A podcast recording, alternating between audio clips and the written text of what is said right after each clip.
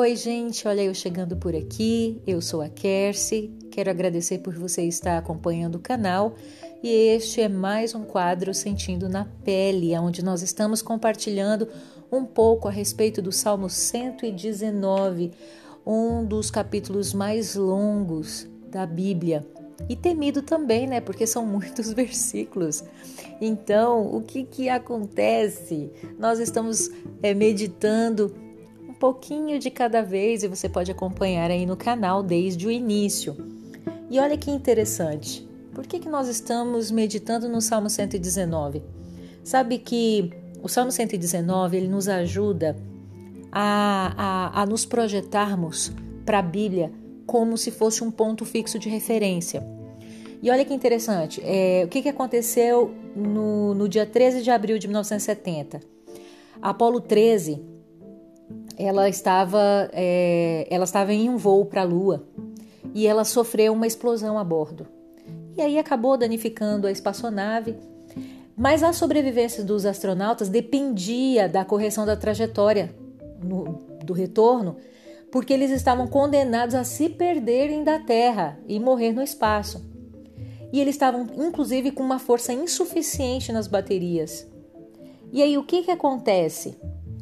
Um, o comandante dessa, dessa espaçonave, é, ele não contava que os é, como é que é que fala? Os instrumentos computadorizados da, da nave para navegação da, da aeronave, eles estavam danificados. Hein? E o que, que acontece? Ele teve que fazer esse realinhamento totalmente manual. Só que o que, que acontece? Isso foi um desafio porque ele tinha 14 segundos para conseguir isso.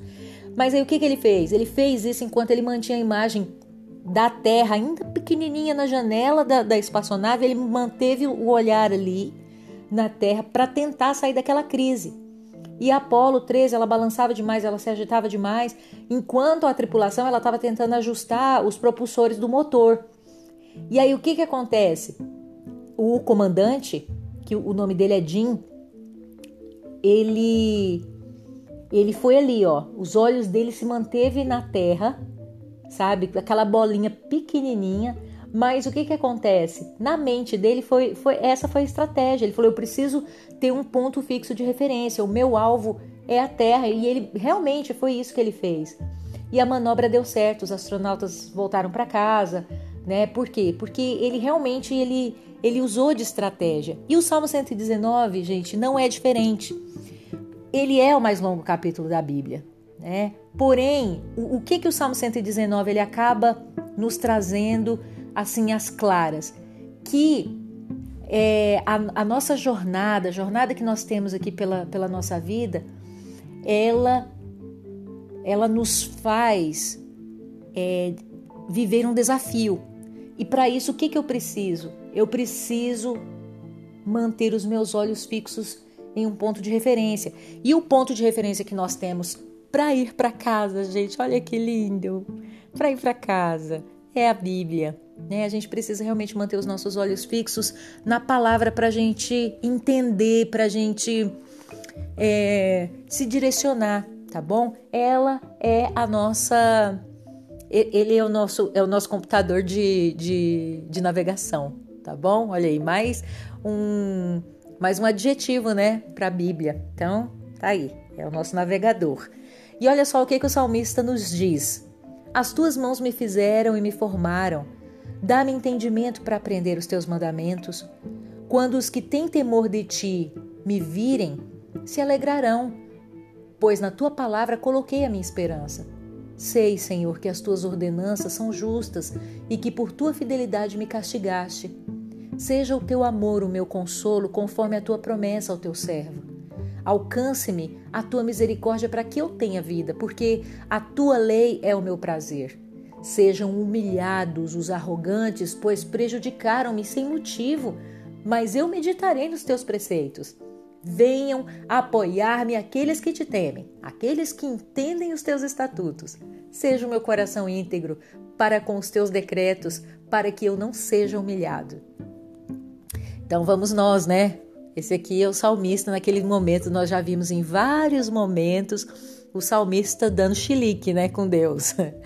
E olha que interessante, ele fala: Olha, as tuas mãos me fizeram e me formaram. Ele tem essa dimensão é que você não é projeto do acaso, eu não sou projeto do acaso, o salmista também não.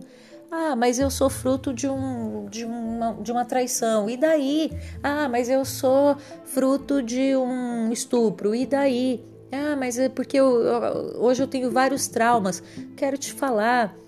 Fixa os seus olhos realmente na palavra, porque senão nós não suportamos os traumas. Nós não suportamos é, as assolações dessa vida, a gente realmente não suporta. Mas deixa eu te falar, não importa a forma que nós viemos, sabe? O, o que é importante nós olharmos é para quem nos formou. E o salmista aqui, ele entende que quem o formou foi o Senhor. Então eu quero dizer, isso que você está vivendo aí, você acha que Deus não sabia que você ia passar? Será que Deus não está vendo o que você está passando? Você acha que Deus não te ama o suficiente para te livrar de tudo isso? Sim, ele pode te livrar, ele pode me livrar, mas é importante esse processo de dor que nós temos vivido, sabe? É importante porque é esse processo que vai nos gerar o crescimento, é esse processo que vai nos levar à intimidade com Deus. Esse processo está nos formando para algo lá na frente. Então para de ficar enchendo o seu coração de coisas, sabe, ruins, amargura, Talvez você tenha que liberar perdão, você não consegue liberar perdão. Ah, mas me feriram, você está parecendo salmista aqui. Sabe, isso não é bom. Aí ele fala: Olha, dá-me entendimento para aprender os teus mandamentos.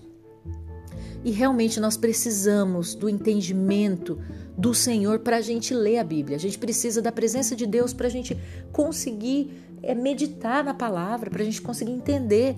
Sem Ele a gente não consegue. Quando os que têm temor de ti me virem, se alegrarão, pois, na tua palavra. Não, ele, perdão, ele diz: quando os que têm temor de ti me virem, se alegrarão, pois na tua palavra coloquei a minha esperança. É interessante, ele quer também mostrar para o povo que ele era um entendedor da palavra, né? Que ele estava colocando a esperança, né? No, no Senhor. Então ele está aqui, né? Com os olhos voltados, não é só no Senhor, não. Ele está com os olhos voltados em outras pessoas também.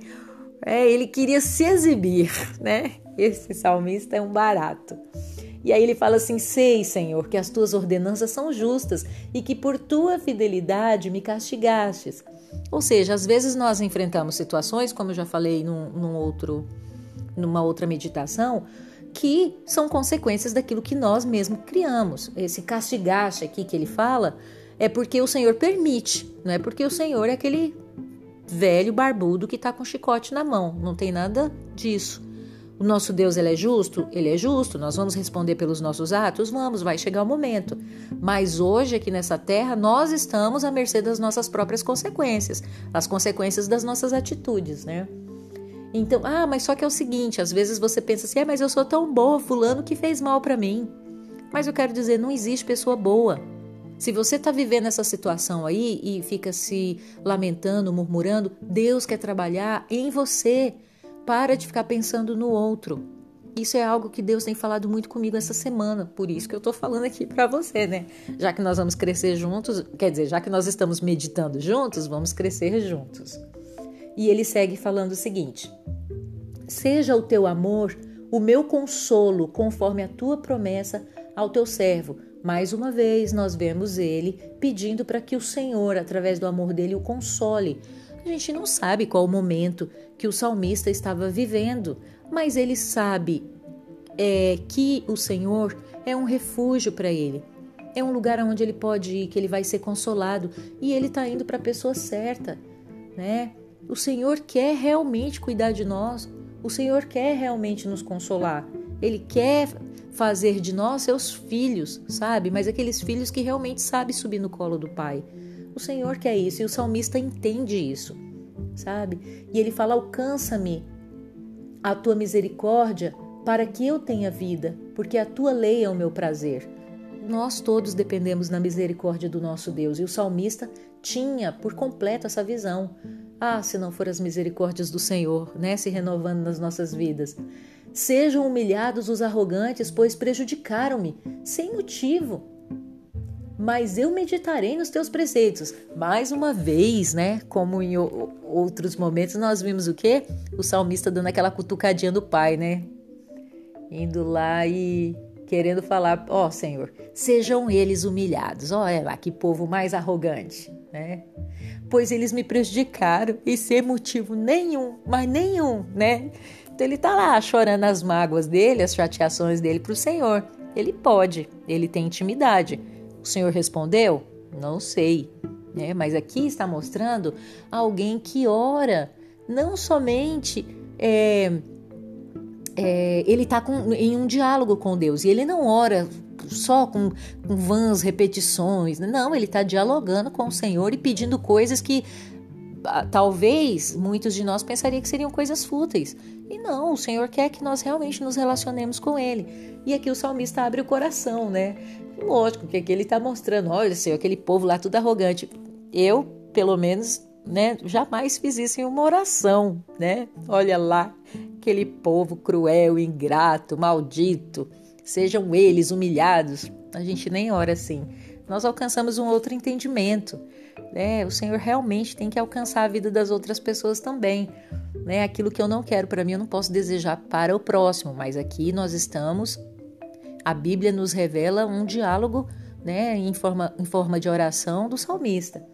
Aí ele segue dizendo o seguinte: Venham apoiar-me aqueles que te temem, aqueles que entendem os teus estatutos. Mais uma vez, a gente vê o salmista querendo fazer um motim, né? Ele quer só os crentes do lado dele. Ele fala assim: pega esse povo aí que te teme, Senhor. Pega todos eles aí e eles que vão vir me apoiar. Né? Aqueles que temem o Senhor, aqueles que te conhecem, aqueles que são justos, aqueles que são bons, aqueles que são maravilhosos, esses sim vão me apoiar. Quem vier e não passar a mão na minha cabeça é porque não é, não faz parte, né, Senhor, da nossa família. Então, essa é a visão do salmista. Ele está no momento íntimo dele com o Senhor, né? Aí ele ainda fala assim: Seja o meu coração íntegro para com os teus decretos, para que eu não seja humilhado. É, ele está aqui pedindo um coração reto, né, para a palavra, para que ele possa cumprir a palavra né? Porque ele tem medo, tipo assim, se ele não cumprir, ele vai ser humilhado. É isso que o salmista pensa. E quando ele fala ali das pessoas também, ele, ele na cabeça dele, as pessoas que, que, que temem e que entendem a, a palavra é, vão apoiar ele em todas as coisas. Não é assim. Às vezes nós caminhamos dentro das igrejas com pessoas que entendem a palavra e têm discórdias. Né? Então é isso que nós acabamos é, nos deparando e vendo muito. Mas o que eu te pergunto é: você foi confundido ou de repente tratado de, de, de, forma que você entende que, que foi perversa essa forma de ser tratado e sem razão alguma? É, o que, que é interessante? Nós não podemos fazer. É, a gente não pode ter esse tipo de atitude, ainda que ele, vamos supor que o salmista realmente estava vivendo situações de, de, calúnia, como ele fala, né, o povo arrogante na cola dele, ou que ele estava sendo perseguido por amar ao Senhor. Talvez ele poderia estar sendo perseguido por amar a palavra, né, por se declarar um cristão. Hoje nós vemos, hoje nós temos a liberdade de ter muitos cristãos, né? Naquela época era muito mais difícil, né? Ou seja, talvez um ou outro que sabia já começava realmente fazer com que ele viesse sofrer por causa daquilo. É, então, o que, que você tem vivido? Né? Por, por se declarar uma pessoa que, que ama Deus, talvez quando você abre os seus lábios e começa a falar de Deus, as pessoas já se arrepiam né? por completo. É, e, e acha que você já está querendo fazer elas aceitarem a Jesus, né? Aquele bando de crente louco que, que quer aceitar Jesus. Eu já aceitei Jesus. Quando eu nasci, eu já aceitei. Às vezes tem pessoas que, que têm esse tipo de pensamento. Então, talvez você tenha vivido situações por causa é, daquilo que você tem declarado em amar a Deus. Então, assim, se é por isso, sabe? Se o seu sofrimento é, é porque você tem é, expressado, externado a sua fé, a palavra de Deus diz que você é bem-aventurado, né? ou seja, você é abençoado. Então, é, o que nós temos que fazer? suportar, continuar caminhando, continuar com a nossa cabeça erguida. Existem momentos que não é fácil mesmo. Nós vamos padecer, vamos sofrer, mas o que nos fortalece é o amor do nosso Deus, é saber que Ele é um refúgio bem presente, um socorro aí, ó, pertinho da gente. Então não deixe de desfrutar da presença de Deus, não se contente só com esse tempo de meditação. Pegue a Bíblia, dá uma lidinha, aproveita para você fazer uma oração né? e vamos nos estimular. Nós precisamos disso nesse tempo. Quero dizer para você que tem sido um desafio para mim também, mas eu tô aqui todo dia lutando realmente assim para para me manter conectada àquele que, que me formou, aquele que tem me amado, aquele que, que eu posso buscar todos os dias, que é o nosso Deus. Então, era isso que eu queria meditar. Que Deus abençoe. Meditar com você, né? Que Deus abençoe muito a sua vida.